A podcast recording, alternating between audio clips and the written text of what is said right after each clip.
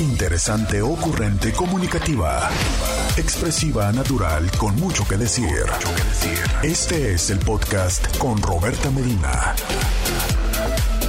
Roberta Medina, psicóloga, sexóloga, terapeuta de pareja. Muy, muy, muy, muy, muy, muy buenos días, Inti. Buenos días, buenos días, Intis. ¿Cómo están? ¿Cómo están, Intis? Buenos días. Les saluda Roberta Medina. Soy psicóloga, sexóloga, terapeuta sexual, terapeuta de parejas, terapeuta de familia de lunes a viernes. La Inti con la que platicas temas de la vida, del amor, del sexo, de lo que sucede a tu alrededor y pues claro, también de lo que sucede a mi alrededor. De todo eso y mucho más platicamos aquí de lunes a viernes de 11 a 1. Eh, gracias por escucharme a través del 1470 de la M, la radio que te escucha. Gracias por sintonizar eh, alguna otra metodología donde escuchas radio, www.rcn1470.com.mx, um, tuning o también por acompañarme en Facebook, en Instagram y en YouTube como íntimamente con Roberta o en Spotify o Apple Podcast eh, cuando este programa ya ha sido grabado y subido. Muchas gracias donde quiera que me escuches, gracias por acompañarme, gracias por ser parte de mis mañanas que comparto contigo. Gracias también el día de hoy por haberme esperado. Intis, ustedes no lo saben, ustedes no lo saben, ustedes no saben lo importante y especiales que son para mí. Quiero decirles, eh, porque siempre hago esto el primer eh, corte y pues ahora es el segundo, pero no importa, es el primero. Quiero decirles que este fin de semana eh, me fui a visitar a mm, un gran, gran, gran amigo, un muy buen amigo, eh, un hermano también de vida, Javier. Él vive en, la ciudad de Los Ángeles. Este, él vive en la ciudad de Los Ángeles y entonces eh, estuve estos días con él. La verdad es que me iba a quedar allá, pero dije, híjole, es lunes y me toca estar allá, me toca estar con los intis y donde no sirvan las cosas a larga distancia, dije, oh no. Ahí me tienen que eh, estoy despierta desde las 5 de la mañana, que para mí eso es eh, un gran reto. Este, entre que él manejó y yo manejé y ya vieron que vine así como caminando, o sea, barrida, es más, Intis Llegué literal corriendo a la casa, me metí corriendo, quiero ir al baño, pero no importa, aquí estoy con ustedes. Ya llegué, y entonces ya llegué, ya llegué, ya estoy aquí con ustedes porque no me podía perder. Entonces, mándenme WhatsApps. Quiero que empiecen la semana conmigo, así este, como yo corrí a venir a empezarla con ustedes. Eh, ¿Qué les platico de Los Ángeles? Eh, tenía tiempo sin ir, muy padre, ya saben, en esa ciudad que hay tantísimas cosas, les contaré a dónde fui, ciertos lugares, la verdad es que también, pues, uf, hace falta mucho más tiempo, ¿no? Para poder estar allá y para poder disfrutar de todo. Eh, pero, pero les digo, saben, eh, lo más, lo más importante, lo más, más, más importante para mí fue el poder reconectar con una persona que es significativa para ti en tu vida, ¿sabes? Este, pasamos muchos años de formación académica cuando éramos unos pequeñuelos adolescentes y eh, pues cada quien hemos ido haciendo nuestra vida y eh, con, con, ciertas conexiones eventuales, pero el hecho de pasar 24/7 con alguien eh, es, una, es una gran oportunidad para reconectar. Y eh, se dio la casualidad de eh, estar con él cuando a nivel personal también atraviesas por unas, con una parte como difícil. Y entonces como el, el, el reencontrarte con personas con las que puedes compartir tu vida, con las que puedes actualizarte, de repente platicar de lo que pasó hace 5, 10 eh, o potencialmente más años, ¿no? Y compartir todo eso es, no sé, eh, yo les puedo decir que hoy en la mañana, esta situación extraña que me sucedió y que se las quiero contar porque es como también una invitación para ustedes, ¿no? De camino por la mañana, de madrugada, por alguna razón me pregunta, oye, ¿qué pasó con tal parte de tu vida? Eh, y que le empecé a contar. Y entonces em, escucharme hablar de un momento de mi vida, de ya hace tiempo, ¿sabes? Pero escucharme hablarlo en voz alta, platicándoselo a alguien a quien le tienes gran confianza, gran amor y que también te tiene mucho amor. es un proceso eh, confrontativo, es un proceso también sanador, es un proceso, no sé, sabes, es como absolutamente terapéutico, lo encuentro totalmente terapéutico, sabes, es como, como esa parte que experimentas cuando vas a terapia, cuando le puedes contar a las personas, pero, pero también es una parte interesante cuando te ves en retrospectiva, porque no es lo mismo cuando estás viviendo el, momento a cuando, le, cuando lo estás contando, sabes, en retrospectiva. Y cuando potencialmente evalúas y reevalúas decisiones que hiciste en la vida. ¿No? O sea, cuando dices tú, ok, ya pasó e-, estos tiempo, ya pasaron estos años y me doy cuenta y me pregunto, todavía me pregunto esto, ya no me pregunto esto, digo, esa fue la mejor decisión de mi vida, digo, debí haber intentado más, ¿sabes? Todo este proceso que creo que difícilmente hacemos, porque tomamos decisiones en la vida y estamos tan ocupados con lo cotidiano y a veces estamos tan ocupados incluso con salir adelante y estos tres años creo que hemos estado tan ocupados en sobrevivir tan ocupados en sobrevivir, tan ocupados en adaptarnos, ¿no? Que si ahora enciérrense, que si ahora todo en línea, que si ahora ya no, que si vacúnense, que si salgan, que si siempre sí, que si siempre no, que ahí vienen, eh, resulta que ya están también ahora con que, con otra vacunación, ¿no? Entonces dices tú, te metes tan en lo cotidiano que cuando de repente dices tú, ah, caray, ¿no? O sea, esta parte de cuántas personas entraron a la pandemia en sus 20 y salieron en sus 30, entramos en los 30, salimos en los 40, ¿sabes? Sales en los 40, a los 50 y de repente dices, ay, caray, no, o sea, me di un brinco, porque tres años te dan un brinco, o sea, es como, pues estabas empezando tus 30 y de repente ya estás eh, pasando la mitad de los 30 y dices, ay, caray, no, o sea, ya le estoy pisando los 40, o entraste con los primeros 40 y de repente dices, ay, carajo, este ya pasé los mitad de los 40, ya le estoy picando a los 50, ¿no? ¿Por qué? Porque pues esos tres años pareciera que a todos nos los comieron, pero las, realidades existen. Entonces, no sé, e, e, es un proceso que lo traigo muy, muy fresco, muy, muy fresco y que me, me choqueó mucho a mí. O sea, esta parte de cuántas veces te detienes a escucharte, a verte en los procesos anteriores y decir, va, voy bien, ¿sabes? O sea, fue un momento doloroso, me arrepiento de haberlo hecho, no lo volvería a hacer, quiero cambiarlo, quiero resolverlo o decir, no, está bien, ahí se queda, no regreso ahí, ¿sabes? Me parece que es un proceso edificante, esa es la palabra que quiero usar, edificante, y lo veo así, como ir poniendo un ladrillo sobre otro y de repente revisar y decir, ¿está sólido esto? O sea, ¿está sólido? ¿O es que todavía esta parte de mi vida no está sólida? ¿Qué he hecho con esto? Ya lo resolví, ya cómo lo vivo, ¿sabes? Y esto se puede aplicar a parejas, se puede aplicar a trabajo, se puede aplicar a residencias.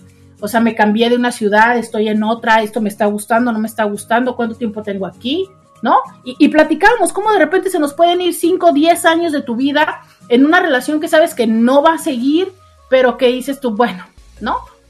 o sea, situaciones por las que dices tú, híjole, sé que esta relación no tendría que continuar, pero le das un poco más de tiempo y se te pasan los 5 o los 10 años. Un trabajo donde no eres absolutamente feliz, pero dices tú, bueno, pero, pero es que me pagan, pero no. Entonces, em, sé que son los espacios a los que no nos gusta ir, lo sé. Sé que los seres humanos tendemos a ver lo que está aquí enfrente de nosotros, o sea, en este momento o lo que está enfrente inmediato, y que muchas veces decimos para atrás ni para tomar impulso, pero a veces creo que sí está chido voltear y decir, ok, esto es lo que tengo, ¿no?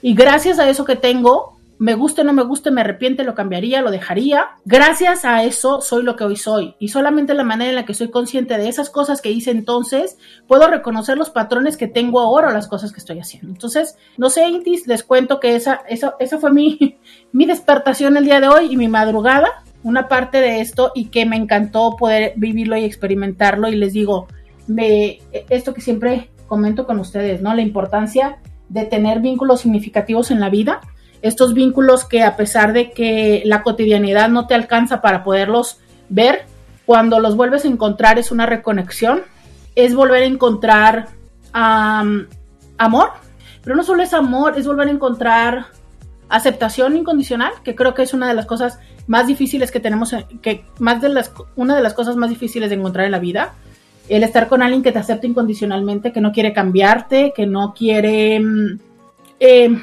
que te acepta, ¿no? Con quien tú eres y eh, que te escucha y que tiene la capacidad para escucharte y hacer este, tonterías contigo, ¿no? Y reírse y hacer travesuras, pero también eh, el sostenerte cuando lloras y el saber darte un abrazo, ¿no? Entonces, eso, eso fueron mis últimas horas y estoy como muy, muy contenta, muy feliz, muy alimentada por eso, ¿sabes? Y eso quería compartirles a ustedes. Que, que ojalá ustedes también tengan esos vínculos y que si los tienes y en este momento estás pensando en, ay, sí, en mi amigo Juan, en mi amiga Marta, en mi amigo no sé qué, no desperdices la oportunidad. Mándale un texto, dile, ¿sabes qué? Gracias porque estás en mi vida, gracias porque estuviste en mi vida.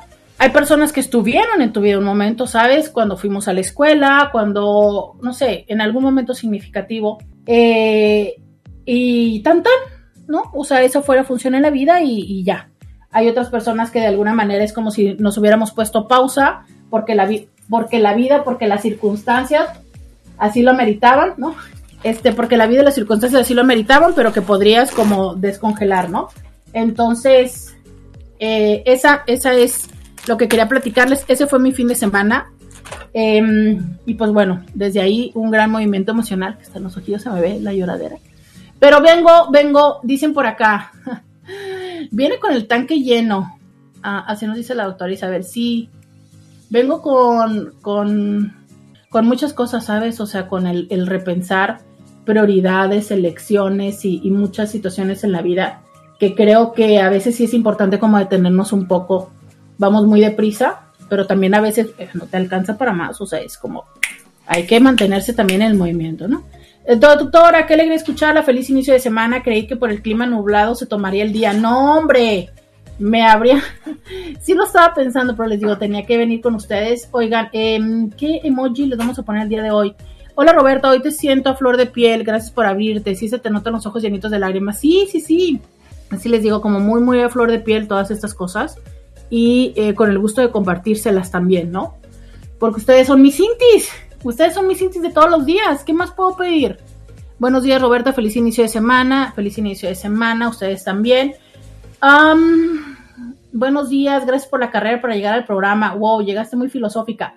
Sí, caray, ¿verdad? Vengo muy densa. Díganme, vengo muy densa. Es lunes. Ay, es que a ustedes no les gusta la densidad.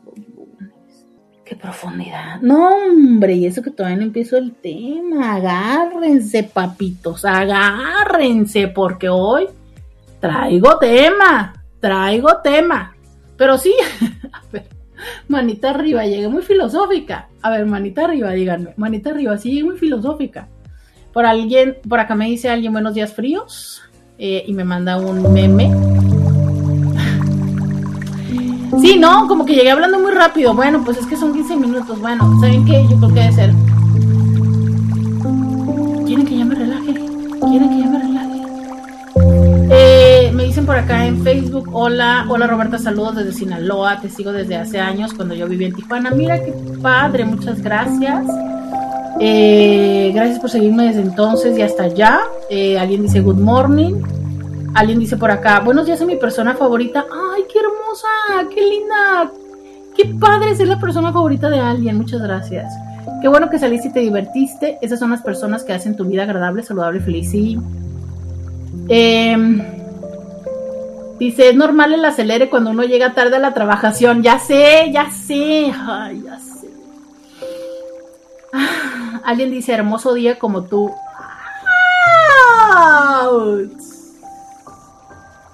Y este, alguien me manda un mensaje muy largo que voy a leer definitivamente cuando regrese la pausa. No, no soy una niña normal. Alguien por acá dice, hoy estás circunspecta, taciturna y trascendental. Pero ya llegué. Pero ya llegué. ya llegué. Vamos a la pausa. Y volvemos. Roberta Medina. Síguela en las redes sociales. Ya regresamos. 664-123-6969. Eh, muchas gracias por todos sus buenos días. Por cierto, faltaron los buenos días del Inti que siempre me manda buenos días. Vamos a ponerle tacha. Y vamos a leer este. Buenos y calurosos días, doctora. Ay, pues ¿en dónde estás, corazón? Porque aquí calurosos, no, hombre. Si está en el chipi chipi. Dice, espero haya tenido bonito fin de semana. Como sabe, dada la transtemporalidad de escuchar el programa en podcast, apenas pude checar el del jueves pasado. Le quiero hacer una recomendación acerca de los sex tapes Pam y Tommy en Star Plus. Es una combinación de comedia y drama muy entretenida, además del chismito. Destaco la actualización de los protagonistas que son igualitos a las celebridades de los noventas, Pamela Anderson y Tommy Lee, entre otros que aparecen y sobre todo la forma en que abordan la desigualdad que padece la mujer en esos escándalos íntimos. Que tenga una muy linda y productiva semana y espero escucharla en vivo en algún momento. Eso lo escribo hoy a las 11.14 am. Pues muchas gracias. Miren, ya saben que cuando ustedes me hacen recomendaciones, a veces me he podido llegar a tardar un poquito, pero siempre las veo o las escucho. Eh, y, agradezco mucho, la verdad, este trabajo colaborativo de eh, esta información y cosas que ustedes me hacen saber, ¿no? Y que enriquece a todos los intis. Entonces, gracias, gracias por eh, darme estas opciones y bueno, también para tener que ver estos fines de semana, ¿no? Entonces, muchas gracias. este iba a ser el emoji del día de hoy. encontré el emoji del día. Hola, soy la que no le gustan tus carcajadas. Felicidades por tu mensaje de hoy. Tu elocuencia y forma de transmitir me ha llegado al alma. Gracias. Muchas gracias. Este, sabes, me gusta tu mensaje porque creo que eh, definitivamente pone en evidencia esto que les he dicho muchísimas veces. No tenemos que estar de acuerdo para coincidir, ¿no? Y eh, creo que esto es algo que se permite, esto es algo que se da en este espacio y que justo así me gusta que sea eh, este espacio de diario con Roberta, donde no tenemos que, no tenemos que estar en, en o sea, las dos personas estar de acuerdo, pero podemos estar aquí, ¿sabes? Y podemos compartir y podemos este, crecer y aprender juntos. Entonces, este, pues bueno, ya, ya te autodenominaste así, pero está bien. Creo que también es una manera de estar recordando esta parte, pero eh, también agradezco mucho eso, donde tú dices, bueno, eh, esta otra parte me gusta de ti y me ha conmovido. Este, eh, entonces, el día de hoy el día de hoy quiero platicar, ¿sabes? El día de hoy quiero platicar acerca de eh, un tema que me parece importante y es el siguiente. En las dinámicas de, de, coincidencia con otras personas, en la dinámica de relaciones, ¿no? Creo que hay mucha importancia, y lo hemos dicho siempre, en cómo es que eh, en la comunicación es la mejor herramienta que tenemos para construir o para destruir una dinámica. Eh, algún momento les decía yo que uno de mis maestros decía que el 101% de las parejas tienen problemas de comunicación. Y eh, esto nos dice que entonces todas las, todas las parejas tenemos problemas de comunicación. Y hay una cosa interesante, las personas suelen decir las parejas no se comunican. Yo creo que las parejas nos comunicamos. Lo que creo es que a veces la comunicación no es no es efectiva, no funciona, ¿no? aunque lo está repitiendo, decir que no es funcional y no funciona. Y entonces, eh, creo que una de las dinámicas que más impacta la relación de pareja es el manejo de la verdad. Y aunque yo les he dicho muchísimas veces que el principal elemento que yo veo frecuentemente en la consulta es que puede haber que haya dos o más verdades. Y que eso es una gran dificultad en el hecho de cuando no soy capaz de comprender que la verdad del otro también es verdad y que deseo que solamente mi verdad sea eh, la única o la que reine o la, la dueña protagónica y que ese es el gran reto, ¿sabes? Cuando no somos capaces de entender que puede haber dos verdades, que lo que tú estás viviendo es realidad desde tu perspectiva y lo que yo estoy viviendo es realidad desde mi perspectiva. Y que si realmente deseamos hacer una, un espacio en común, deseamos crear una relación, lo único que nos queda es conversar, pero también un poco entender la realidad y la experiencia del otro. Y que justo desde aquí se puede entender qué hacemos con este diálogo. Si al momento del dialogar minimizamos la experiencia del otro, invalidamos la experiencia del otro, cuestionamos la experiencia del otro, y que me parece importante entender que hay hechos los cuales difícilmente se pueden cuestionar porque ya son tal cual, ¿no? O sea, algo si pasa, no pasa, eh, el horario, el espacio y demás. Y hay otras cosas que definitivamente son total y absolutamente subjetivas, ¿sabes? O sea, es, hay datos que son objetivos, puntuales, numéricos, podríamos decir, un poco así como la investigación, ¿no? Los datos cuantitativos y los datos cualitativos. Entonces están los objetivos, ¿no? O sea, lo que es y es. Pero están las otras que es dependiendo de la interpretación y dependiendo la perspectiva y dependiendo desde el lugar y dependiendo, ¿no? Esa es la gran relatividad que existe en la dinámica de comunicación de dos personas. Y aunque hoy potencialmente hablaremos de relaciones de pareja, lo cierto es que hoy quiero hablar de todas esas relaciones en las cuales la comunicación, la verdad o la falta de verdad nos impacta y nos afecta. Porque esto no solamente es con las parejas, ¿sabes? Yo siempre les he dicho que a fin de cuentas no somos tan diferentes en todos los diferentes rubros de nuestra vida. O sea, no, no somos tan diferentes en la parte profesional como en la parte personal, como en la parte sexual. Tan diferentes. Digo, claro que hay, claro que hay diferencia. Y justo empiezo con este concepto. Hoy vamos a hablar mucho de conceptos y de ideas.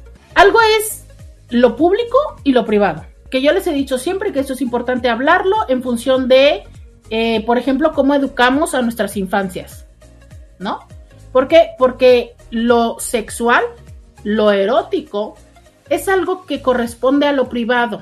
¿Cómo educamos a nuestras infancias para que sepan el espacio y el lugar donde está permitido el tocarse, el orinar, el defecar? Sabes que son elementos que como tal, para nosotros como adultos pareciera que no tienen nada que ver en común, pero para la enseñanza de nuestras infancias sí, que tiene que ver el explicarles cuáles son las cosas que se hacen en lo privado y cuáles son las cosas que se hacen en lo público y que así como hay un espacio para ir a hacer pipí, también hay un espacio en el cual si llegara a suceder esta estimulación, es ahí donde pasa, pero no en lo público, ¿sabes? Entonces, justo desde esta parte, hay cosas en, en nosotros que pueden perfectamente y que son válidas que sean privadas, porque también pareciera que dado un momento en el que establecemos una relación, de repente pareciera que tengo la expectativa de que tengo que saber todo, todo, todo, todo, todo de ti.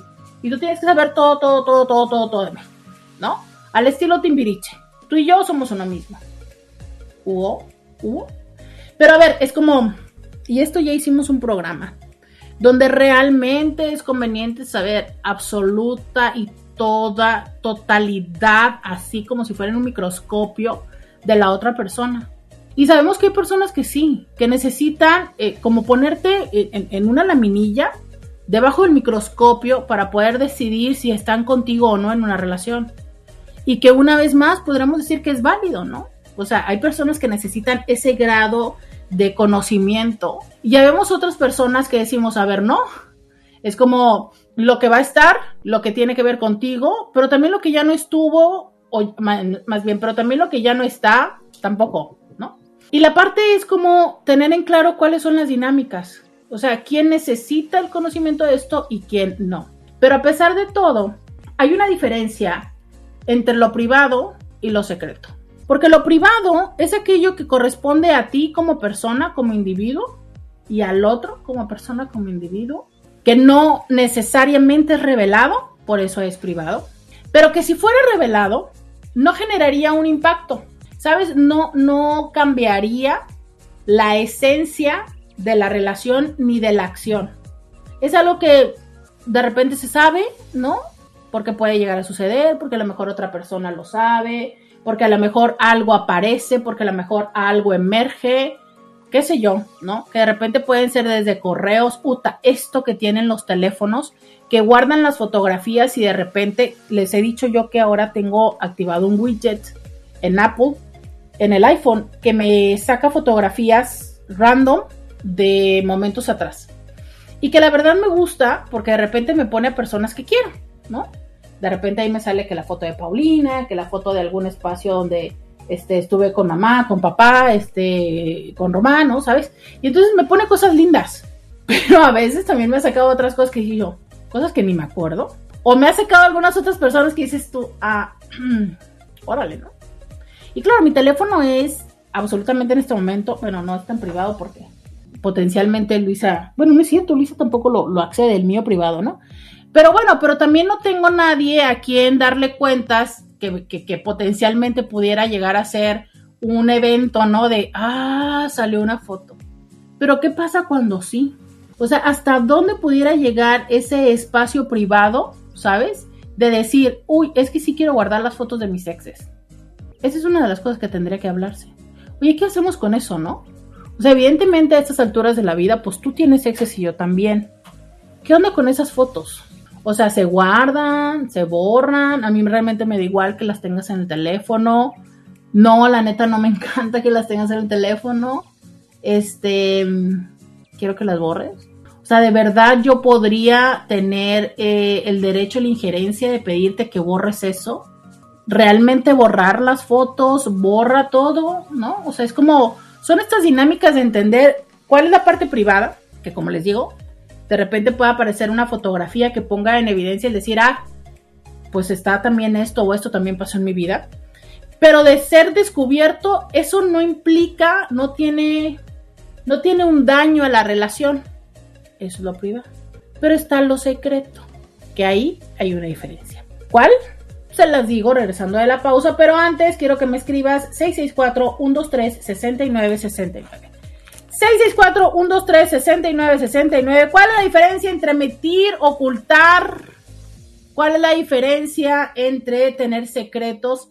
¿Tú le tienes secretos? ¿Tienes secretos con tu pareja? O sea, no con la pareja, sino hacia la pareja.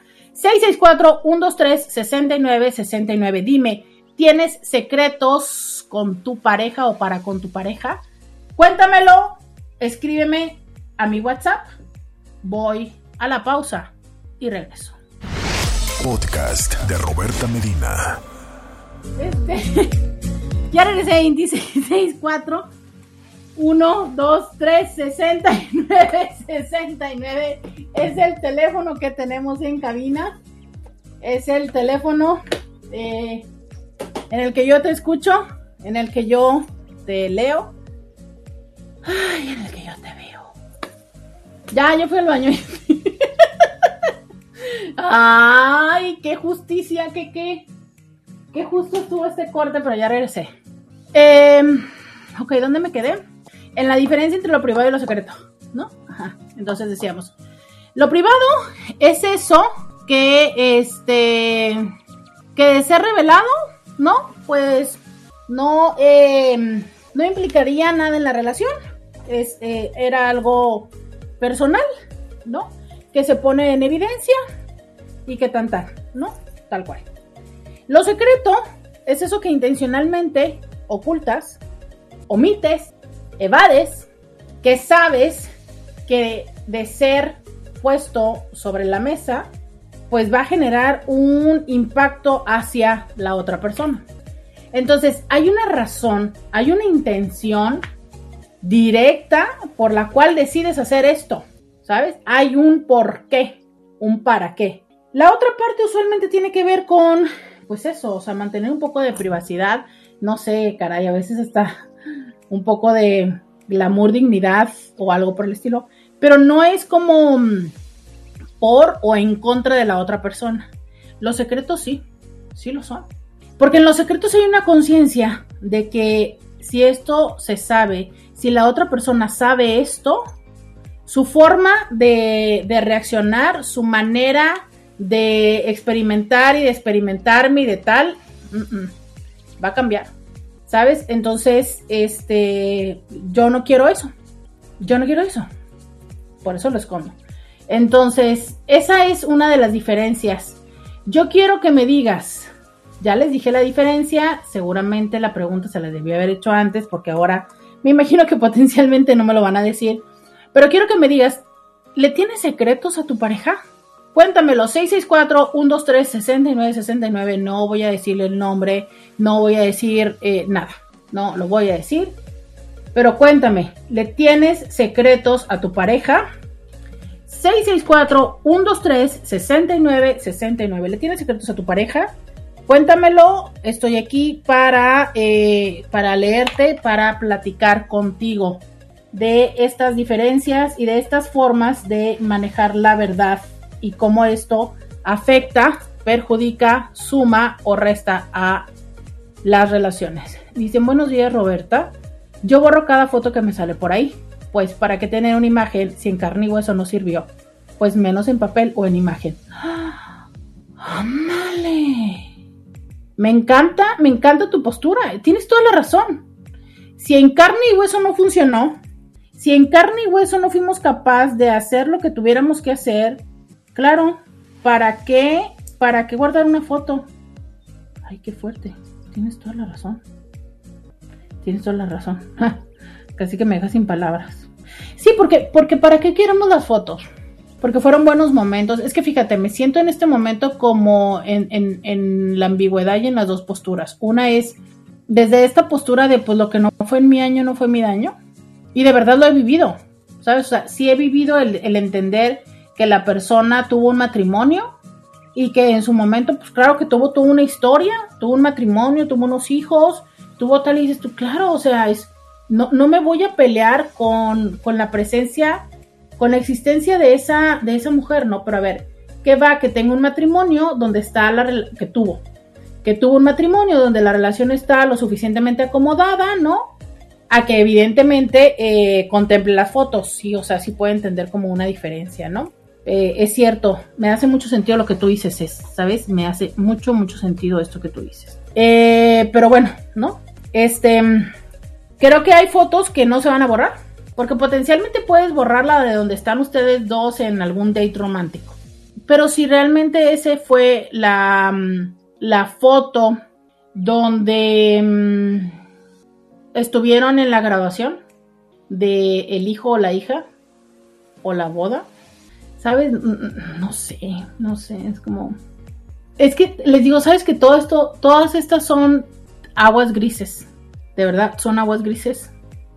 O sea, porque, eh, como yo les digo, yo creo que tiene mucho que ver el cómo la persona tiene acomodado el vínculo, ese vínculo, para potencialmente saber cómo me acomodo yo, ¿no? si realmente la persona lo tiene acomodado en el allá y en el entonces. Pero si no, creo que eso puede ser muy, pero muy, muy, muy ruidoso.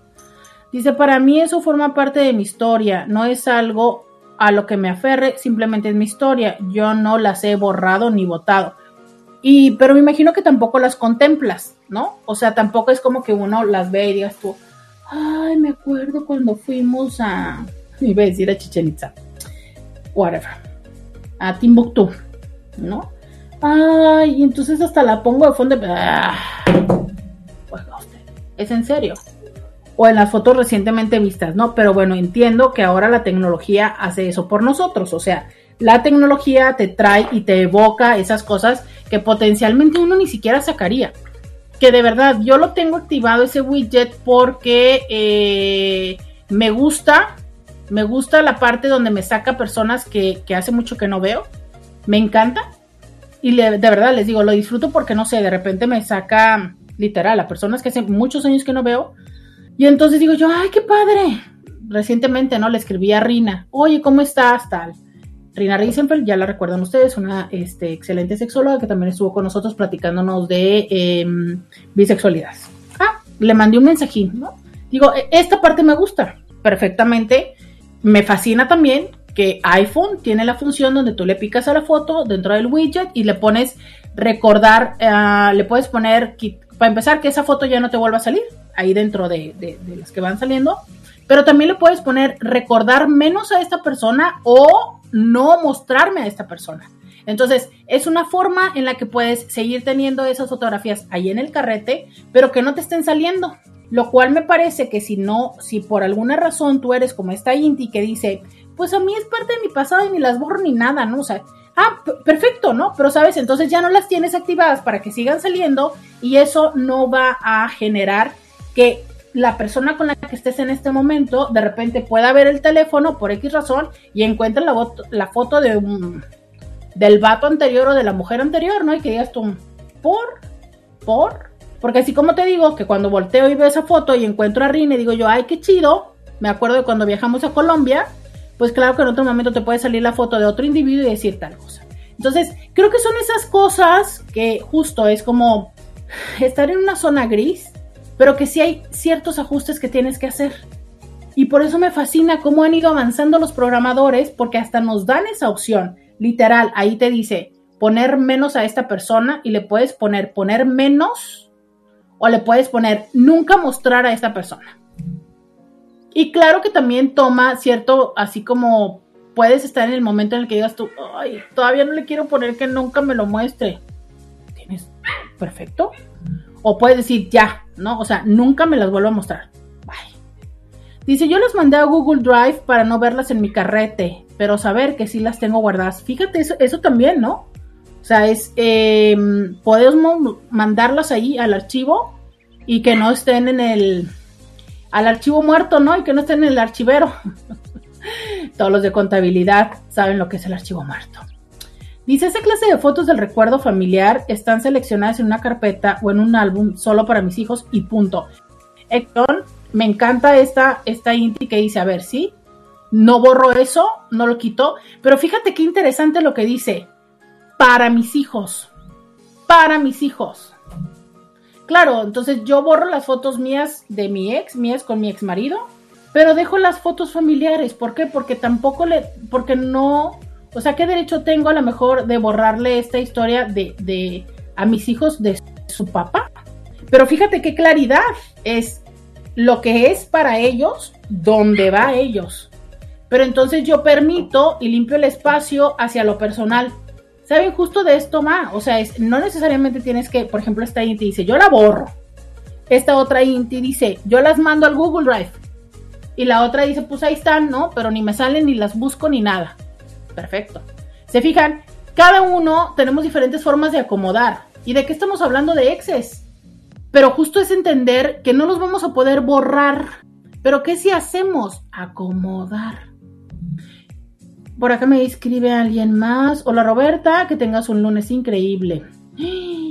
Yo le oculté a mi expareja. Ay, ay, ay, ay, ay, ay, ay, ay. Se las voy a dejar. Se las voy a dejar para cuando regresemos de la pausa. Se las voy a dejar para cuando regresemos de la pausa. Este. Vamos a la pausa. Y volvemos. Roberta Medina. Síguela en las redes sociales. Regresamos, bienvenidos a la segunda hora de diario con Roberta. Te saluda Roberta Medina, soy psicóloga, sexóloga, terapeuta sexual, terapeuta de parejas, terapeuta de familia. De lunes a viernes, la INTI con la que platicas temas de la vida, del amor, del sexo y de lo que sucede a tu alrededor. Gracias por estar aquí, gracias por acompañarme a, través de Facebook, de Instagram, de YouTube, del 1470 de la M, donde tú quieras estar. Oigan, eh, fíjense que les cuento, qué bueno que saludos a, a, José, que me recuerda que el día de hoy voy a ir, fíjense, el día de hoy voy a ir a la premier de Bu el día de hoy. ¿A dónde creen que voy el día de hoy? ¿A dónde creen que me toca ir? O la premier de Tu Miedo. Esto es, eh, pues, del Stephen King, que ya saben ustedes que es como... Mmm. Entonces, Boogeyman eh, hoy, hoy voy a ir a verla. Pues es un thriller salido de la mente del autor de los bestsellers Stephen King. Sadie Harper es una estudiante del colegio secundaria y su hermana pequeña están conmocionadas por la reciente muerte de su mamá. No reciben mucho apoyo de su papá, que es un terapeuta que está lidiando con su propio dolor. Y entonces, fíjate que eh, llega un paciente desesperado, se presenta inesperadamente en su casa en busca de ayuda y deja tras de sí una aterradora entidad sobrenatural que se aprovecha de las familias y se alimenta del sufrimiento de sus víctimas. ¡No! ¿Cómo es que voy a ir a ver una película que tiene que ver con una terapeuta que está en dolor y que... No, no, no, pues ya les voy a contar. Y fíjate, se llama tal cual, ¿eh? Boogeyman tu real. ¿A cuántos de ustedes les gusta eh, las películas de miedo? Luego encuentro que la mayoría de las personas no, no es como que les encante esto, pero la verdad es que a mí sí, a mí sí me gustan estas películas. Entonces, pues a ver, ya les contaré, ya les contaré qué me pasa el día de hoy. Voy a ver Boogeyman. Ustedes saben de esto, ya han leído ese libro, ya tienen como una idea. A ver, Manita arriba si les gustan las películas de terror, para saber qué tanto les voy a platicar mañana de la película. Hoy, hoy es noche de premier, hoy es noche de cine. Oigan, por cierto, acabo de descubrir, bueno, más bien me hicieron notar que las palomitas te inflan la panza y te dan como, mm, como incomodidad. ¿A ustedes también les pasa? ¿A ustedes también les va mal con las palomitas? Hoy dice, no me gusta, siempre me decepcionan, son muy predecibles. Pero e, es esa ambigüedad de esas películas donde ya sabes lo que va a pasar. Es, yo, yo no sé si les pasa a ustedes, pero es como, yo ya sé, ya sé, yo ya sé, yo ya sé que va caminando y que va a dar la vuelta y que detrás de la pared se lo van a, ¿sabes? Pero aún así cuando pasa me asusto. Yo, no entiendo, yo creo que debe de ser un fenómeno, alguien, alguien por favor que lo encuentre, debe de ser un fenómeno psicológico, algo por el estilo. O sea, es, ya sé que detrás de la puerta va a estar, ya sé que detrás de la puerta va a estar, pero ¿por qué me asusto? ¿Por qué? ¿No? O sea, no, pero a mí sí me encantan, a mí sí me encantan. De hecho, hasta creo que me divierten. No, no recuerdo cuál fue la última que verdaderamente me asustó, aunque sí hay escenas que luego se me quedan en la mente, pero por lo visual. Yo prefiero el libro para que mi mente solita juegue. Dice, no me gustan esas películas, tengo pesadillas durante semanas. ¿En serio? Ay, no, yo espero que esta no vaya a ser la primera que me dé pesadillas, pero, pero hoy voy a verla. Boogeyman. Bueno, pero es que ese autor, Stephen King, es como referencia, ¿no? Entonces, pues esperemos que esté bien, pero vamos a ver cómo nos va. Em, este. Beto levanta la mano, o sea que a Beto le va mal con las palomitas o a Beto no le gustan las películas de terror. Muy bien, hablando de terror, por acá dice, hola Roberta, las, palomitas favorecen a una disbiosis intestinal, intestino permeable. ¿Cómo? ¿Es en serio? Nos los está diciendo una doctora. Las palomitas favorecen a una disbiosis intestinal, intestino permeable. Me está asustando, me está asustando. Y yo, que quiero ir a comer palomitas en el cine en la noche compulsivamente. Oh, porque aparte es una cosa compulsiva. Robertita, buenas tardes. Yo levanto la mano porque me encantan las películas de terror. El Exorcista fue de las primeras que vi cuando era niño y de ahí para acá me encantaron. Sí, yo también vi El Exorcista cuando era niño. Saben que yo recuerdo mucho una película que no sé cómo se creo que se llamaba Dolls, muñecas, en un campamento cuando yo estaba en no más de tercero de primaria, que hubo una una pijamada como con tipo fogata y nos pusieron películas de terror y me acuerdo que nos pusieron de esas de Dolls, que son unas muñecas como de, de, cara de porcelana, que ya sabes que la muñeca así te mataban. Uf. Y mamá tenía una en mi cuarto. Eso fue como de lo último que dije yo. Mmm, como era de lo último. Pero bueno, este. Mm, voy a leerles ahora sí lo que escribieron acá. Hola Roberta, que tengas un excelente lunes. Yo le oculté a mi expareja que me gustan las mujeres y los hombres. Para él era muy importante la preferencia sexual. Cuando nos conocimos yo le dije que era heterosexual, pero era mentira. Híjole. Híjole. Es que sabes que entiendo ahora que me parece todo un reto. O sea, esta parte de la verdad y de las mentiras también es una práctica conjunta. O sea, hay personas que tienden a mentir. Hay personas que tienden a mentir. Y creo que esa es la parte de responsabilizarse del cómo manejas tú tus realidades, cómo enfrentas y confrontas o no ante las realidades. Hay personas que tienden a mentir. Pero también creo que hay personas que tienden a generar un ambiente de desconfianza, más bien de no confianza, no de desconfianza, sino de no confianza, porque no es lo mismo no confiar que desconfiar, no es lo mismo.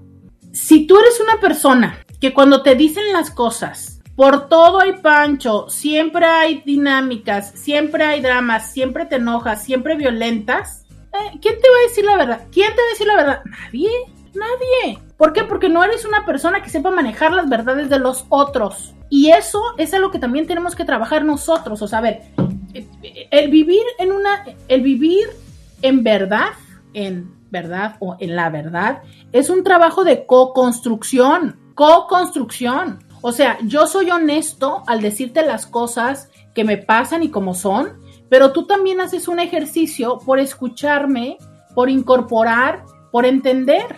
Pero si tú no haces esa parte de hacer tu ejercicio de cómo recibes lo que yo te digo, pues entonces lo más seguro está en que sea la situación de pareja cuando dices, para él era muy importante la preferencia sexual. Ahí sería interesante saber el por qué, ¿no? O sea, porque mm, hay personas que viven, por ejemplo, el tema de la preferencia sexual como un tema de desconfianza. Ah, es que saben que creo que mañana deberíamos de platicar de esas de esos temas que sí o sí habría que ver, ¿no? Porque, por ejemplo, la preferencia me parece uno de esos temas. ¿Por qué? Porque a lo mejor yo vivo con, y ya se los he dicho, yo vivo con mayor desconfianza eh, el que seas bisexual. ¿Por qué? Porque hay personas que lo interpretan así, que es como de, ok, si eres hetero, ¿no? O, o tal cual, es como decir, híjole, pues entonces voy a poner atención de cómo te llevas con otras mujeres. Pero resulta que eres bi y digo yo, ay, caray, no.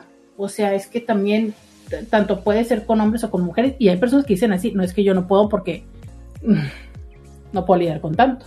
Tendría que ser así, no, se los he explicado muchísimas veces, pero bueno, hay personas que esa es su, su perspectiva y tan tan, ¿no? Respetable. Entonces, em, es cierto, ¿sabes? Si tú ya sabes que la persona, fíjate, fíjate cómo lo escribe. Yo le oculté a mi pareja que me gustan las mujeres y los hombres. Para él era muy importante la preferencia sexual. Cuando nos conocimos, yo le dije que era heterosexual, pero era mentira. Entonces, ¿le oculté o le mentí? Porque vuelvo a la parte que decía yo antes, ¿no? O sea, lo privado. Pero cuando ya la otra persona hace una pregunta expresa y cuando tú decides decirle algo que no es la realidad, la verdad o la realidad, ahí es una mentira. Y eso ya va, eh, eh, ya eso ya es un atentado directo contra la otra persona, ¿sabes? Si una cosa es, por ejemplo, te voy a poner un ejemplo bien bobo, desde lo que no dices. A lo mejor, ¿no? Suponiendo que no le vas a decir que tuviste una experiencia con una mujer porque pues fue alguna parte o alguna práctica que tuviste em, sexual, pues bueno, probablemente haya esa omisión. Pero si tú te consideras y te vives como bisexual, decir que eres hetero, hay una mentira. Ahora, entiendo que puedes decir, sí, pero es que él, eh, yo sé que él no lo iba a poder aceptar, yo sé que él no lo iba a poder vivir. Yo había pensado, fíjense, escuchen esto, cómo se los voy a hacer el planteamiento y quiero que ustedes me dicen. Resulta que a mí, pues me gustan las mujeres y los hombres, yo me considero bisexual, pero conocí a alguien que yo sé que definitivamente no va a poder con esta idea. Y entonces, si se lo digo, de seguro se va a ir, de seguro no va a querer estar conmigo yo quiero estar con esta persona, me veo haciendo una vida en un futuro y eh, esta parte de relacionarme con mujeres para mí ya pasó, fue una etapa, sí me gustan, volteo y las veo y digo yo, wow, me gustan, pero la realidad es que no pretendo eh, relacionarme con una mujer, eh, yo quiero estar con él y hacer una relación de pareja con él. ¿Qué toca? ¿Decirle o no decirle? Pero escuchen la situación, la perspectiva. O sea, yo parto de un convencimiento de estar en este momento, de un convencimiento y también de una de renuncia. Porque mi intención no va a ser seguirme vinculando con mujeres, mi intención es vincularme con él y solo con él. Y sé que si yo digo esto, habrá una consecuencia, que se termine la relación y no la quiero terminar, pero decido y estoy convencida de cambiar. ¿Se dice o no se dice? Quiero que me des tu opinión. 664-123-6969. Quiero que me des tu opinión. 664-123-6969. Vamos a la pausa. Todavía no. ¿O sí? Vamos a la pausa. Podcast de Roberta Medina. Ya regresamos. 664-123-6969.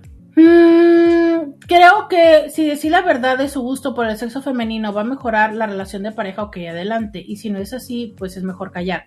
Es que, ¿sabes qué? Yo, yo por eso siempre les pregunto a estas personas que... Mm, a esas personas que necesitan poner a la otra persona bajo el microscopio. Esto que les he dicho siempre. De verdad, es una, es una frase que yo, que yo me inventé y que hasta la fecha la sostengo, ¿sabes? Eh, esta esta parte de no preguntes, no preguntes aquello con lo que no estés seguro que puedes vivir sabiendo el resto de tus días. Y sabes qué? me, queda claro que es súper complicado. Y lo, he estado experimentando últimamente, ¿sabes? Esta parte donde preguntas algo y dices tú, O le puedo dar backspace, ¿no? Como cuando ves eh, una serie, por ejemplo, hoy venía también escuchando un podcast precisamente del tema que les estoy hablando. Y de repente, por estar en mis propios pensamientos, se me iba y decía yo, ah, caray, ¿qué dijo? Y le picaba, ¿no? 30 segundos atrás, porque eso te da la posibilidad cuando estás escuchando algo en, una app de podcast. Pero en la vida de repente es como de, ¿le puedo dar para atrás? O sea, es como, ah, ¿podemos jugar a que no me lo dijiste? No, no podemos jugar a que no me lo dijiste. No, no podemos jugar a que no te lo dije. Ya te lo dije. Ya está en tu mente. Ya está en mi mente. ¿Qué hago? ¿Qué hago? Porque ya me lo dijiste. ¿Qué, qué hago? ¿Dónde lo acomodo? Porque, a ver, ojalá los pensamientos, pero sobre todo los sentimientos, ojalá se pudiera hacer justo esto, ¿sabes? Ah, esto no me sirve, no me sirve saber que, que a esa ex la quisiste mucho, ¿no? Esto que escuché recientemente. Ella era mi vida, ¿no? Y dices tú, este, ¿qué hago con esto? ¿No? Donde dices tú, no puedes tirar a la basura eso. O sea, Te estamos perdiendo, Roberta. ¿por qué? De repente se corta el suministro de tu internet. ¿Qué onda? No. Sí. No. ¿Te puedes cambiar? Ahí, Ah, este, sí. una especie de rapidín. Mira, ahorita ya no se, ya no se cae. activo, Tú di. activo, pero me lo voy a aventar. Tú dime, tú dime. ¿Te espero o le seguimos? Ah, ok, que ya se fue. Creo que está por aquí Roberta. A ver. Ya llegué. Perfecto. Gracias, Roberta. Si hay alguna falla, luego, luego te me comunico. Excelente. Entonces, ya no me acuerdo dónde estaba yo. Ah, donde decía que bueno, que, que en la vida y en, y en la emoción, en las emociones y en los pensamientos no se puede hacer eso que digas tú, ah, esto no me sirve, gracias, lo tiro a la basura. O sea, es, ya te lo di, ya me lo diste, ya, o sea, es que, ¿qué hacemos, no? ¿Dónde lo acomodamos? ¿Dónde lo almacenamos? ¿Dónde qué hacemos con esto? Y eso es lo que nos, eso es lo que nos toca vivir, ¿no? Eso es lo que nos toca resolver. Entonces, por eso les digo, ¿sabes? Y en este ejercicio mutuo, es no preguntes lo que no estés seguro que puedes vivir el resto de tu vida sabiendo. Y esto aplica así, de ley, en temas de infidelidad. Porque en temas de infidelidad, la otra persona se siente con la, con la cola entre las patas y te va a contestar toditico. Si tiene un interés de estar contigo, te va a contestar toditico, ¿sabes? Porque, porque lo que pasa es que lo que quieren es arreglar las cosas contigo. Entonces, si tú en ese momento le preguntas algo, en el afán de arreglar las cosas contigo, te van a contestar toditico. Pero la pregunta y lo complicado va a ser para ti ¿cómo te vas a, cómo te vas a tragar literalmente eso? ¿No? Y en ese momento entramos en una espiral de querer preguntar y preguntar y preguntar más, pero tarde que temprano luego terminas como cuando cu- cuando ya sabes que vas a limpiar el closet dices tú, "Ah, voy a sacar esto y esto y de repente volteas, ¿sabes? Y ves todo que ya, ya tiraste la mitad de la ropa afuera en la cama o no sé, dices tú, "Oh, todo eso está sucia y todo eso la tengo que lavar y la tengo que bajar y la tengo que echar a lavar y luego la tengo que doblar y luego la tengo que subir y dices tú, "Ah, no, ¿en qué momento se me ocurrió? Bueno, así pasa. Entonces, eh, en este caso, donde dice esta Inti, ¿no? A ver, si suma sí, dilo. Claro, yo creo que esa es como la parte de la responsabilidad afectiva. Pero es que me urge tanto también hacer un programa sobre la responsabilidad afectiva, carajo. Esa es la parte de la responsabilidad afectiva que a mí me toca, ¿sabes? En no decir algo que yo soy consciente que no suma. Si yo sé que no suma, ¿para qué lo pongo sobre la mesa?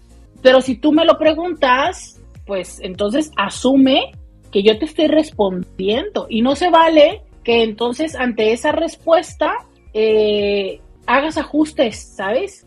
Porque entonces no se vale que si tú estás preguntando algo, que lo que escuchas no te gusta, te lastima, te whatever, entonces me lo culpes a mí. Pero tampoco se vale que tú también vengas y me vomites las cosas y pretendas que yo lo resuelva. Pues esto que les he dicho de honesticidio y sincericidio, porque a veces es como tú mismo te, te suicidas siendo demasiado honesto, pero a veces es también una práctica de desresponsabilidad. Vengo y te vomito las cosas para yo sentirme tranquilo o tranquila y entonces tú acomódalo resuélvelo y es tu problema, ¿sabes? Tú sabes. Esta típica, tú decides. ¿Cómo es el tú decides? No, no podemos atribuirle ni dejarle la decisión absoluta a la otra persona porque es una co-construcción. Entonces, un poco es ahí tener, ¿sabes? Esa, esta parte donde hay una frase que, a ver, Pau se acaba de conectar, a ver si me la recuerda, que dice que honestidad sin tacto es brutalidad. Algo así va la historia, ¿no? Porque sí es cierto, o sea, es, la honestidad se requiere en la relación. Pero si esa honestidad no tiene esta cautela, no tiene este amor, no tiene esta esa forma amorosa de decirlo, ¿sabes? Porque a veces detrás de un decir la verdad, justo queremos hasta lastimar, justo queremos este como remacharle, como, ¿sabes? O sea, eh, como esa vez, o sea, como pellizcarle las costillas. Ah, justo, fíjate esto que dice Pau, dice, tú decides, pero no tienes opción o no te dejo opción. De claro, cuando te dicen, no, pues tú decides si tal o cual. A ver, cuando me dices decidir es porque me quedan múltiples opciones, ¿no? O sea, una decisión implica que hay diferentes opciones, pero resulta que no me queda otra más que como quiero estar contigo o como estoy contigo, no me queda otra más que, como dice, es que esa es una frase maravillosa de Shakira, ¿no? Esto es para que te mortifique, trague, mastique, esto es para que te mortifique, mastique, trague, trague mastique. Sí, literal. Ahí está la frase, ¿no? Esto es para que te mortifiques, para que lo mastiques y te lo tragues, para que te lo tragues y lo mastiques. No hay más. Ahí te va. Órale, ¿no? Entonces, es esa parte. O sea, es hasta dónde hacemos el manejo. De eso va la responsabilidad afectiva. A ver, es que la responsabilidad afectiva es mucho más que una simple etiqueta de la cual ahorita todo el mundo usamos. La responsabilidad afectiva es tener la conciencia de lo que implica hacia la otra persona lo que yo hago, lo que yo digo y lo que yo omito y lo que yo miento, ¿sabes? Y entonces es, es dice, por ejemplo, sí, como el meme de que una pareja acaba de pelear, pasa la imagen y el hombre bien dormido a gusto y la mujer chille que chille. ¿Cuántas veces no nos ha pasado, caray? Claro, híjole, no entremos en ese tema, pero ¿cuántas veces no hemos llorado mientras la otra persona está no, y para que más te guste, ¿cuántas veces no hemos llorado mientras la otra persona está dormida porque la otra persona tuvo un orgasmo, ¿no? Acaba de tener una relación sexual porque para colmo, gracias formas en las que se nos ocurren resolver los problemas y entonces te cae el 20 y dices tú, ah, caray, no. Y estás tú llorando y la otra persona acaba de hacerse la dormición. Y dices tú, ya ver, ¿y ahora qué hago? O sea, ¿a quién se lo digo? ¿Cómo lo digo? Y entonces resulta que cuando tú quieres sacar la, la conversación, la otra persona te dice, es que ya eso ya lo hablamos. Uy, a ver, es que ojo, porque hablar algo no significa resolverlo. De verdad, hablar algo no significa resolverlo.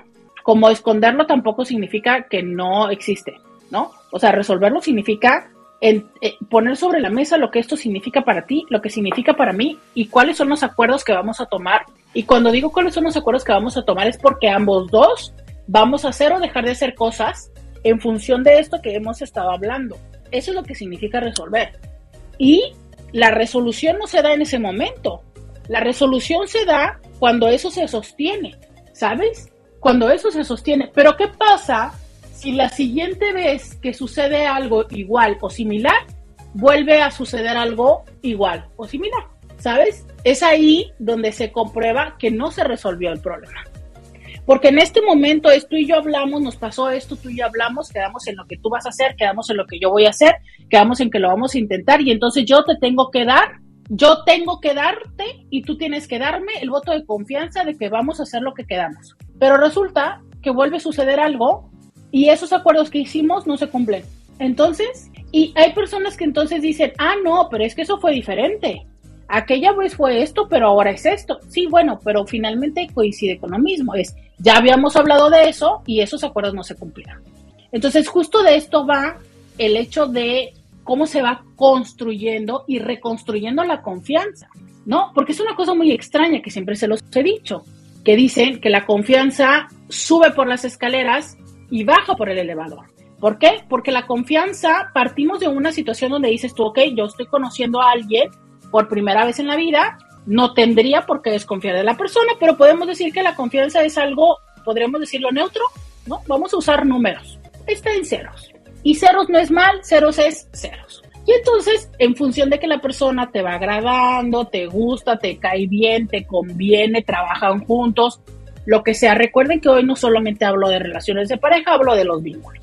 Entonces, se va sumando, ¿no? Entonces, vamos en números positivos. Vamos en el 1, 2, 3, 4, 5, 7, 10. Pongámosle para fines prácticos de la vida 10 siendo la confianza absoluta.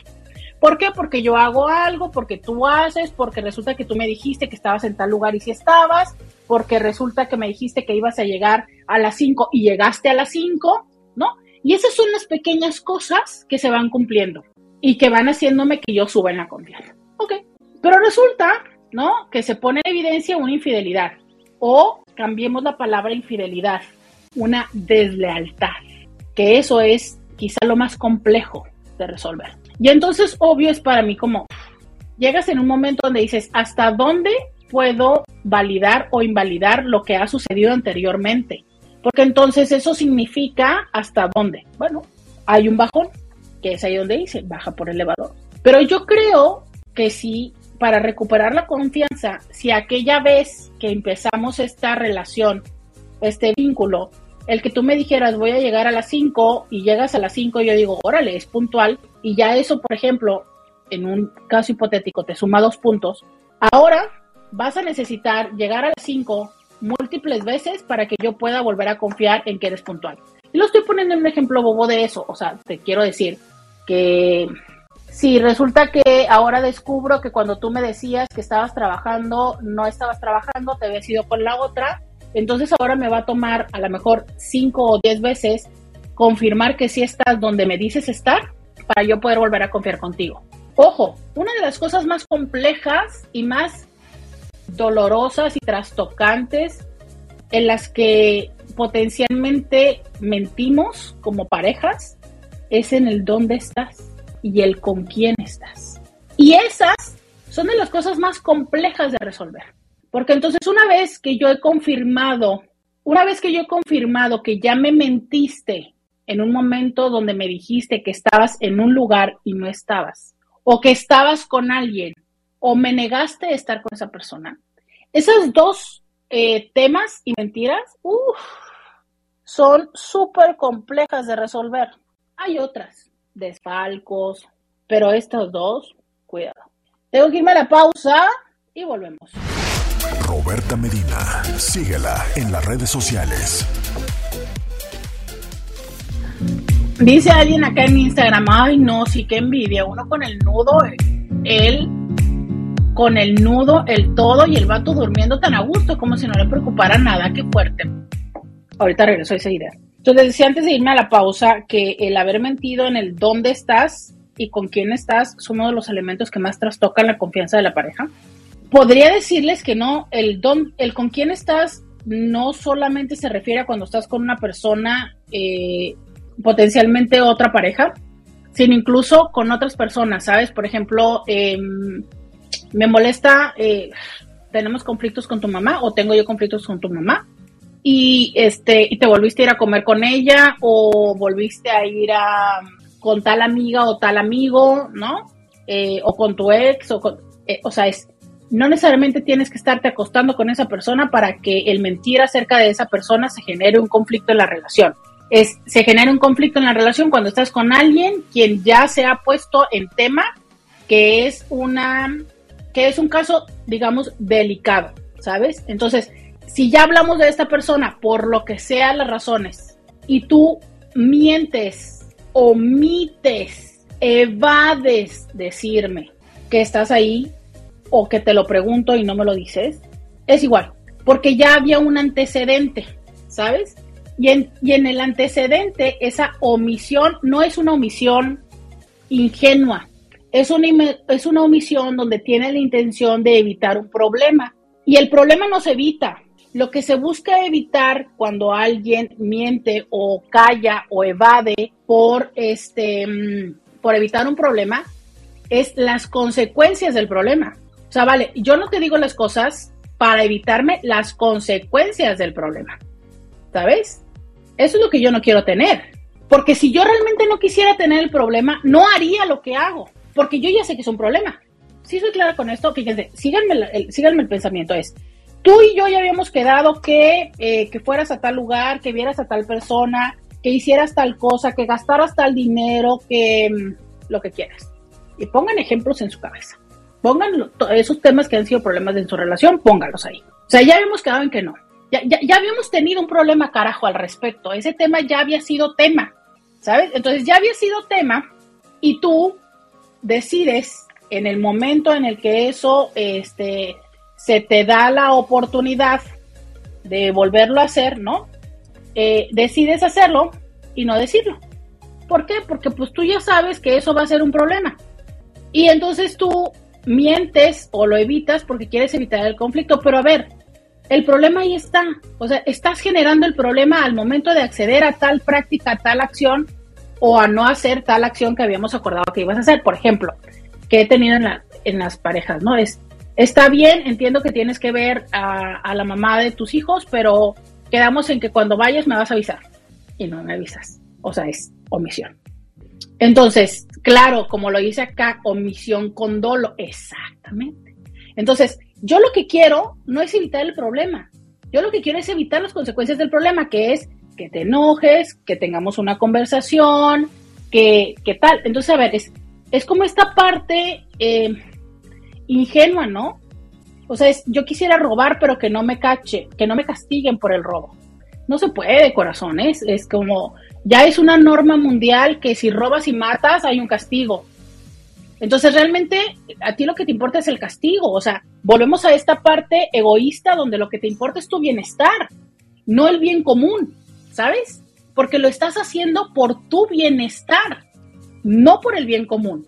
Entiéndase por bien común el bien, o sea, el bien tuyo y el bien mío como pareja. No, a ti te importa solo tu bien y por eso omites decir las cosas.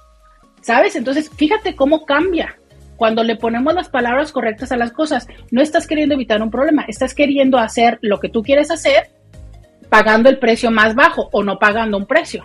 A ver, y tienes el derecho de hacerlo. ¿Sabes qué? Quieres ir a hacerlo, quieres ir a verla, quieres ir a... Hazlo, pero paga el precio. ¿Quieres robar? Hazlo, pero paga la condena. Pero no, o sea, queremos, la, queremos nada más lo que sí queremos y no queremos lo que no queremos, ¿no? Bueno, o sea, es, es ahí donde tenemos que tener claro que si estamos, estamos teniendo una relación, el pensamiento egoísta tendremos que dejarlo un poco de lado, ¿no? Digo, idealmente. Dice, pero también podría ser que piensan que será problema y para la otra tampoco ha sido gran cosa. exacto. Eso también es una realidad. A veces nos quedamos atorados en experiencias pasadas con la misma persona o con otras. O sea, yo tuve una ex que cuando le decía las cosas siempre se enojaba y entonces por eso no te las digo a ti que eres la nueva. Cuidado. Cuidado porque entonces aquí lo que estás haciendo es, hasta te podría decir que infantilizándome. O sea, ¿por qué decís que yo no voy a poder con la verdad? probablemente ella no, pero a lo mejor yo sí. ¿No me estás dando la oportunidad? ¿Te acuerdas cuando decíamos tú decides? ¿No me estás dando la oportunidad? ¿sabes? Me estás imponiendo tu mentira. No me estás dando la oportunidad de decidir. No me estás dando la oportunidad de que hayamos vivido esto algunas veces hasta que nos encontremos cuál es el punto medio entre lo que me puedes y me vas a decir y lo que no me vas a decir. Porque no lo hemos encontrado, porque no me has dado la oportunidad, porque tú has decidido desde tu cancha. ¿Sabes? Dice, y sobre todo lo seguimos haciendo cuando nadie nos ha descubierto hasta que nos descubren. Claro, ¿Por qué? Porque entonces lo que, lo que nos mueve, vuelvo a lo mismo, no es la conciencia ni el compromiso, es el que nos descubran o no el castigo. Por eso les digo yo tanto, ¿sabes? Qué lamentable que entre, a pesar de ser adultos, pero como hemos venido educados en función de castigos, pero qué lamentable que entonces también en las parejas tengamos que implementar el castigo, ¿no? Cuando no tendremos por qué hacerlo, se supone que somos adultos pero bueno, pareciera que hay quienes solamente conocemos esa funcionalidad, ¿no? Hasta que nos descubren y nos castigan, decidimos dejar de estarlo haciendo. Entonces ahí es donde dices tú, a ver, ¿estamos siendo parejas o estamos siendo niños que buscamos mamás que nos corrijan o papás que nos corrijan, ¿no? O estamos siendo adultos o estamos buscando o, estamos instalándonos en el papel de estar educando a, a, a la pareja como si fueran nuestros hijos, ¿no? Claro, no le ponemos ese nombre, o sea, nos, nos posicionamos en la parte de ser salvadores, ¿sabes? Y decir, no, claro, sobre todo cuando, cuando ellos o estas personas tienden a victimizarse, porque claro, es que hay una parte donde detrás de la mentira hay una victimización. Hay un elemento, ¿no? Donde los hombres mienten más que las mujeres, los hombres asumen mejor la mentira, o sea, eh, la viven mejor, ¿sabes? No, no les echa, no les pega tanto, no les da tanto el remordimiento ni nada. Y tiene que ver con que los hombres exteriorizan la culpa. Ojo, exteriorizar la culpa no significa que son más capaces de decir y hablar de su culpa. No, tiene que ver con que usualmente atribuyen la culpa hacia los otros. El otro no me dijo, el otro, la jefa, el jefe, la, el, tráfico, el clima, ¿no? Es, no es, se me olvidó traer la chamarra, es el clima, ¿sabes? No es esto, es no, siempre es allá. O sea, los otros, las otras, las circunstancias, allá, estos, yo no. A ver. O sea, llegué tarde, bueno, pero llegaste tarde porque saliste tarde, porque no, no, pues, ¿sabes? O sea, es allá. Y las mujeres tendemos a hacer lo contrario, las mujeres tendemos a interiorizar la culpa y decir, no, es que, o sea, yo me equivoqué. Entonces, fíjate, desde ese lugar también se da mucho el hecho de quienes mienten más. Dice, a mí me ha pasado que mi novio omite decirme cosas y cuando me entero es como, pues no pasaba nada, pero me duele más que no tenga esa confianza cuando yo creo que yo no he tenido problemas. Ejemplo, no me dice y parece que hasta medio omite que sale con sus amigos. A mí me da igual, que ha hecho un drama. Y yo creo que justo en algún momento alguien le hacía drama y yo no. Me dice, exacto, claro. Y está bien, o sea, tiene un estrés postraumático, diríamos, ¿no? Bueno, pero a ver, ¿en qué momento estás conmigo o estás con Juana? ¿No? Porque Juana te hacía eso, pero yo no.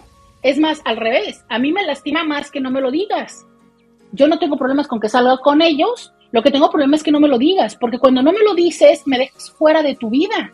Que es diferente que me digas, ¿sabes qué? Tengo ganas de ir con los morros. Qué chido, perfecto. Tú te vas con tus morros, yo me voy con mis amigas y perfecto, nos divertimos. ¿Sabes? Seguimos alimentando la complicidad, seguimos alimentando el vínculo, aunque hagamos prácticas diferentes, pero estamos en el vínculo que cuando me omites y me mientes, lo que me haces es, me atribuyes un juicio, me dejas fuera de la jugada, me dejas descanchada y por supuesto eso propicia que me enoje, me sienta mal y haya una serie de elementos. Eso te funcionaba con Juana, perfecto, yo no soy Juana. ¿Eso significa que esta forma te va a funcionar con Marta? ¿Quién sabe qué diablos quiera Marta? ¿Quién sabe? A lo mejor Marta es de estas personas que les gusta vivir en una fantasía de no veo y no pregunto y tan tan. Porque de que hay personas que les gusta mejor vivir así, ¿sabes? Incluso hay un modelo de, práctica eh, de la no monogamia ética que es así, no veo y no pregunto. ¿Sabes? Entonces hago como que no veo, hago como que no pregunto, hago como que no existe. Perfecto. Hay quienes pueden vivir en ese espacio, pero hay quienes no ya lo hablamos, ya hicimos acuerdo. ¿Se cumplieron o no se cumplieron? Me encanta. Dice, ay, yo la amo mucho, doctora. Yo también los amo mucho. Los amo mucho. Ya ven, estoy despierta desde no sé qué horas de la madrugada. Dormí bien poquitas horas. Solo por estar aquí con ustedes. ¿Cómo ven? ¿Cuánto los amo? Pero ¿saben quién? Scooby también ama los comerciales, entonces pues tenemos que ir a ellos. Ya volvemos podcast de Roberta Medina. Ya regresamos.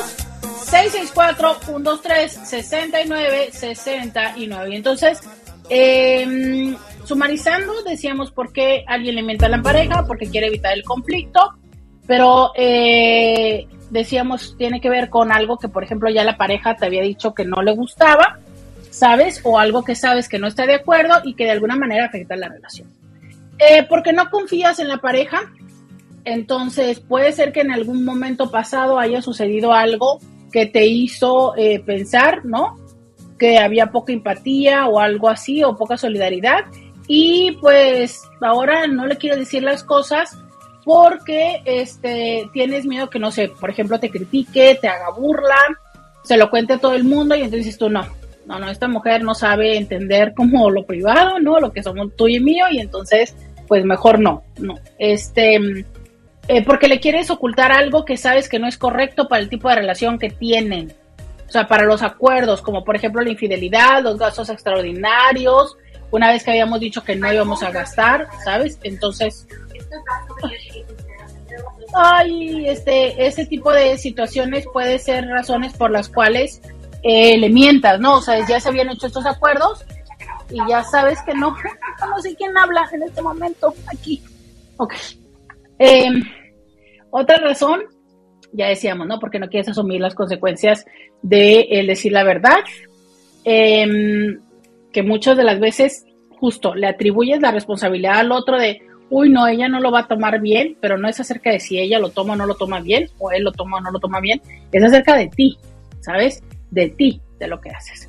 Em, eh, justo esto que les decía yo de lo privado y lo secreto, ¿no? Lo secreto es algo que se oculta de, eh, de los que están siendo afectados por esto, para evitar la consecuencia negativa, para el que guarda el secreto principalmente, Ojo, es que si se supone que estás en una relación de pareja estable, todo lo que pase contigo es a lo que le afecta a tu pareja y que puede afectar a la estabilidad de la familia. O sea, no puedes decir, es que esto es mío, ¿no? No tiene que ver contigo. Claro que tiene que ver conmigo. Si estamos teniendo una relación de pareja, son muy poquiticas las cosas que potencialmente de verdad solo te van a pasar a ti y que no me pasan a mí. Potencialmente que tengas hemorroides, pues, pero, pero nada más. ¿Sabes? No sé hasta que si tienes gastritis, hasta ¿sabes? O sea, no sé, eh, son, difícilmente hay algo que sea solamente mío o solamente tuyo cuando estamos en una relación de pareja. Este, ¿sabes? Es, ya les había dicho que de lo más riesgoso es esta parte donde eh, mentimos. Oigan, alguien habrá y dirá, que ahora no me lo dijeron, pero es como, ¿qué onda con las mentiras blancas o piadosas? ¿No? O sea, cuando se miente como por evitarle este dolor a la otra persona todo lo que yo te he dicho es como poner en evidencia que cuando nosotros mentimos, omitimos, ocultamos, hay una parte de beneficio que nosotros tenemos en el mentir, ocultar, ¿no? Evadir, tener secretos. Si tú verdaderamente haces y quieres, y solo porque es bajo un constructo temporal y con una intención de beneficiar al otro, y solo porque es temporal, podríamos potencialmente decir que el que mientas es relativamente, relativamente inocuo, ¿no? O una mentira blanca. Solo que la verdad es que yo te diría que casi la mayoría de las veces no es cierto. Yo creo que un 98% de las veces esas mentiras blancas no son para el otro, son para ti. Que una mentira sea efectivamente blanca tiene que ver con que lo estás haciendo porque la otra persona, o piadosas como también le dicen, tiene que ver que lo estás haciendo porque la otra persona en este momento no tiene los recursos para resolver las cosas. Y porque por un momento se lo estás esperando, no sé, a lo mejor un diagnóstico. ¿Sabes? Y entonces tú sabes que en este momento no, pero le vas a ir dando el tiempo para que la persona lo pueda resolver. Pero la realidad es que el beneficio de esa mentira es única y exclusivamente para la otra persona, no es para ti. Y ahí es donde yo digo, híjole, está súper complicado, ¿sabes? Porque usualmente lo hacemos teniendo un beneficio para que nosotros. Por supuesto, detrás de una mentira usualmente hay una justificación, ¿sabes? En, el, en la parte donde decir, no, es que lo hago por el otro. Esta parte de la disonancia cognoscitiva donde entonces yo busco el cómo justificar el por qué le dije esto para que la otra persona no se sienta bien, para no lastimar a la otra persona, para no dañar, para, para, para, para, para, pero que finalmente es minimizando el grado de ventaja y de beneficio que tengo para conmigo es la manera en la que los seres humanos solemos manejarnos. Cuando actuamos de una forma diferente de la que tenemos el acuerdo, es que sabes qué, híjole, no voy a alcanzar a entrar, pero justo por aquí viene una parte entre la, diferencia entre la culpa y la vergüenza, ¿sabes? O sea, es, em, hay una gran parte de la diferencia entre la culpa y la vergüenza, que la culpa tiene que ver eh, con que tú estás haciendo algo diferente de lo que sabes que tendrías que hacer y eso es personal, ¿sabes? La culpa la sentimos, yo la siento independientemente de si tú te das cuenta o no. Y la vergüenza tiene que ver con la parte pública, donde yo me siento mal por hacer algo diferente y que las demás personas se dan cuenta. Entonces, es en función de esto. Para yo sentirme mejor ante la mentira, le pongo una justificación, lo decoro, ¿sabes? Le pongo historias de que es por la otra, es por el otro, es por aquí, es por allá, pero no. Tiene que ver con la manera en la que yo construyo una interpretación diferente que se aleja del egoísmo. Claro, pues es que nadie queremos ser egoístas, porque es que esto está muy feo. Pero a fin de cuentas lo estás haciendo, ¿no? Esta parte no quiero lastimar a nadie. no sé, ¿no? O sea, es, hay, hay cosas que una vez que se hicieron, hay que pagar la consecuencia, hay que pagar la factura.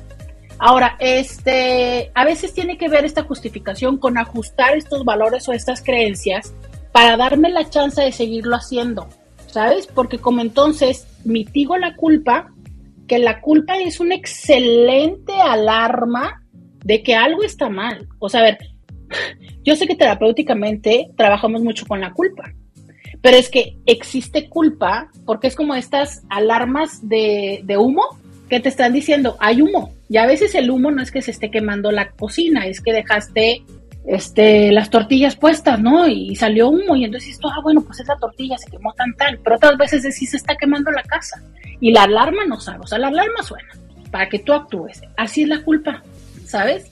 Pero a veces nosotros, ¿qué hacemos? Pagamos, apagamos la culpa negando que lo que hicimos está mal o decimos que no del todo o minimizamos como, ah, pues ni es tanto. Pero a ver, entonces, ¿por qué? O sea, ¿por qué es que sigue sucediendo esto, no? ¿Cómo actuamos ante la parte donde consistentemente sucede esto? Pues claro, se rompe la confianza ah, y termino diciéndoles esto que me queda a la mitad. Cuando yo les decía que alguien decía que la, confianza sube por las escaleras y les ponía este ejemplo del puntaje y baja por el elevador, yo firmemente creo que una vez que se pierde la confianza, toma más, les decía. Y la frase que yo adapté a esto es decirles, que yo después, en este sentido y siguiendo esta misma analogía, reconstruir la confianza es como subir las escaleras con un garrafón en cada una de las manos. Y sé que hay personas que pueden perfectamente cargar un garrafón en cada una de sus manos, pero de que es más cansado, es más cansado. Y hay personas que definitivamente no podemos ni con una botella de dos litros, imagínate que nos pongan a cargar un garrafón, ¿no? Entonces es esa parte de ser, sí, sí se puede recuperar, finalmente en estos dos minutos les digo, ¿se puede recuperar la confianza? Sí. He trabajado con personas en consulta, con parejas en consulta, que se puede trabajar y reconstruir la confianza. Pero es un trabajo en equipo. Porque, a ver, no se perdió solo. No se perdió, no es como algo que se me cayó de la bolsa porque no la cerré, ¿sabes? Es, hubo una parte de ambos. Y lo que podemos, y de donde empieza, que es decir, va, voy a dar la oportunidad, pero toca un trabajo. Y sí, lo siento, te toma en doble esfuerzo. Y también si no quieres hacer el doble esfuerzo, pues entonces también puedes decidir no hacerlo. Y lo digo porque muchísimas veces tengo en consulta personas que dicen, ay, es que ¿por qué me lo sigue sacando? Es que ¿por qué tal cual? No, pues que no dijo que ya y nos íbamos a quedar y todavía sigue con tal. Porque lo que le toca a esa persona es decir, ok, voy a dar la oportunidad a esto. Pero tú necesitas hacer la parte, y que se los he explicado muchísimas veces, de reconocer lo que hiciste, porque cuando no has reconocido, no le has dicho tal cual lo que sé que hice esto. Lamento que te sientas así, porque es importante reconocer cómo se siente la otra persona. Lamento que te sientas lastimado. Lamento haberte lastimado. Lamento, lamento este, ¿no? Ofrecer una disculpa. Te pido una disculpa y la reparación del daño, porque necesitamos reparar ese daño. Pero sobre todo, necesitamos también comprometernos en qué cambios vamos a hacer para que esto no vuelva a suceder y cumplirlo. Estas que han sido los últimos pasos que les he dicho son pasos necesarios a hacer en un principio y asegurarnos de sostenerlos para que la confianza se pueda volver a crear. Si no estás dispuesto a hacer esto en una dinámica, pues quizás sea el momento de empezar a aceptar que probablemente mentiste, no por ninguna de todas las razones que te dijiste, sino porque no te quieres comprometer con la otra persona. Y entonces es mejor detenerte ahora que seguir construyendo una mentira, que una lleva a la otra. Muchísimas gracias a todas las personas que me estuvieron acompañando a través del 1470 de la M. Muchísimas gracias, señor Scooby, por habérmelos cuidado en, el primer, en la primera pausa. Hoy, premier de Boogeyman. Mañana les cuento cómo estuvo. Hasta mañana. Bye bye. Roberta Medina. Escúchala en vivo de lunes a viernes a las 11 de la mañana por RCN 1470 AM.